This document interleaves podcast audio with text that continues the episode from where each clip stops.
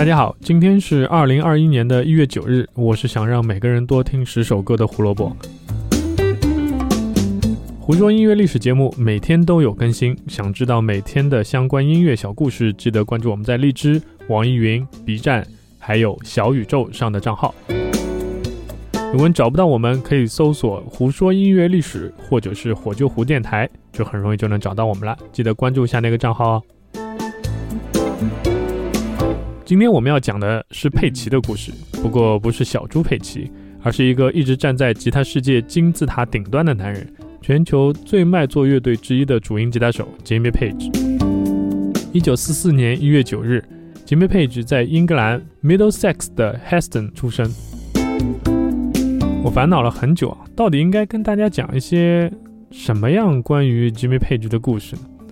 因为这个吉他手实在是太有名了，我觉得可能很多我的听众都会比较清楚 Jimmy Page 的一些故事吧。想来想去呢，我决定舍弃他组建齐柏林飞艇以后的故事，因为那段相对比较有名，而且以后我们讲到齐柏林飞艇的其他成员或者是专辑的话，啊，也可以留点故事，留点素材慢慢讲嘛，对吧？所以我们今天就集中讲一讲 Jimmy Page 特别特别年轻时候的呃一些小的片段好了。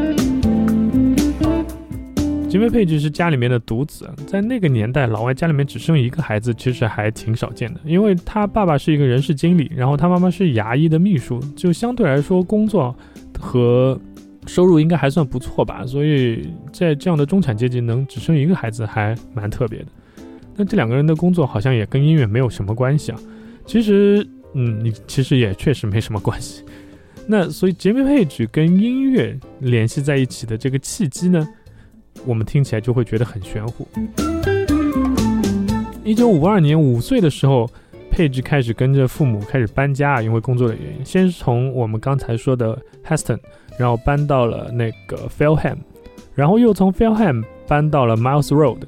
啊，其实对我们来说就像是从一个不认识的地方搬到另外一个不认识的地方，然后又搬到另外一个第三个不认识的地方。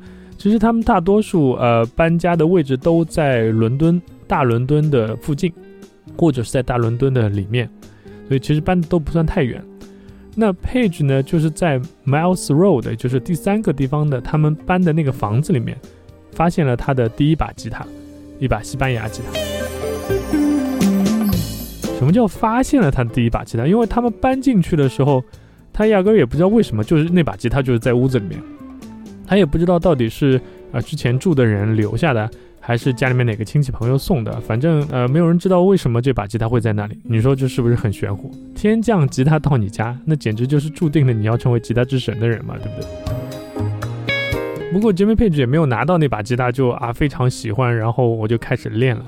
就想起以前中国不是会有那种习惯嘛，让一个孩子然后去捡他喜欢的那三样东西，其中挑一样啊，可能这个孩子以后长大就会做这个工作。那英国人没有这一套。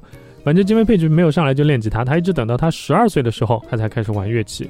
然后他在一个叫 Kingston 的地方啊上了几节课以后呢，大多数的时候他其实还是靠自己自学的。呃，因为在他成长的这个过程当中，周围其实也没有几个人会吉他，有那么一两个人可能学的比他稍微早一些，就给他演示了一下。比如说他第一次看到吉他的和弦，啊，就是那些人演示给他看的。但是之后吉米佩吉因为觉得跟着别人学也很无聊。他还不如自己一边听唱片，自己喜欢的唱片，一边摸索着练习。所以整体来说，这个伟大的杰米佩吉的吉他基本上就是自学成才。有很多人觉得齐柏林飞艇的音乐其实有着蛮重的布鲁斯的味道，因为毕竟摇滚都是从布鲁斯这边过来嘛。那我们来猜一猜，说小时候杰米佩吉最喜欢的音乐人是谁呢？那小时候他最喜欢的音乐人像 Elmo James 啊，B.B. King、Otis Rush，还有像 Buddy Guy。所以杰米佩吉每天花六到七个小时练习，就是为了能弹出跟他们一样的声音，那就是把摇滚跟布鲁斯结合在一起的那种声音嘛，对吧？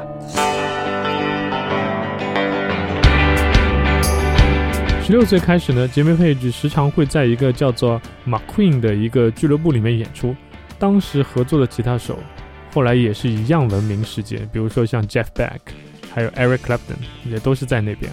也是在那里，吉米佩吉是被唱片公司发现，并提供给了他给那个唱片伴奏的这样的一个工作。今天我们要推荐的歌曲是一九六三年的一首单曲，叫做《Diamonds》啊，钻石。那这张单曲的出品的乐手是谁呢？是 Jet Harris，是一个贝斯手，还有一个叫 Tony Meehan 的一个鼓手，他们两个合作的一个作品。那这个作品跟 Jimmy Page 有什么关系呢？因为里面所有的吉他都是 Jimmy Page 弹，只是他当时也只是一个伴奏。就像我们刚才说，唱片公司叫你说，哎，这边吉他你帮忙弹一下啊，好，那我就去弹。呃，那为什么要推荐这首单曲呢？那是因为这是 Jimmy Page 录制的第一首歌，那时候他才十九岁。就已经参与到了这首拿到英国单曲榜第一的歌曲里面了。很巧吧？这首歌竟然拿到了英国单曲榜的第一名。那从此以后，佩吉就成为了录音室的常客。像著名的乐队 The Kinks，他的出道专辑里面有两首歌就是 Jimmy Page 弹的。还有著名的乐队 The Who，第一首单曲 I Can Explain 里面，Jimmy Page 也是弹了节奏吉他的部分。那当时参加的唱片数量已经多到 Jimmy Page 其实自己后来也记不清了。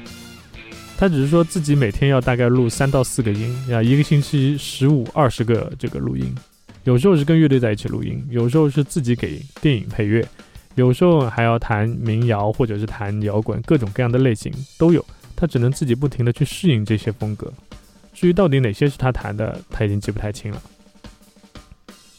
那再后来就是 Jimmy Page 加入 The Yardbirds。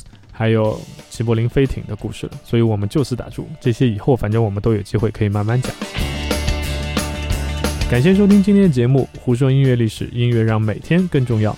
明天我们要讲的是布鲁斯历史上有着特别地位的一个歌手，他人如其名啊，唱歌的声音就跟他的名字是真的一样特别。所以明天记得来听 h o l i n g 所以明天记得来听 h o l i n g Wolf 的故事。拜拜。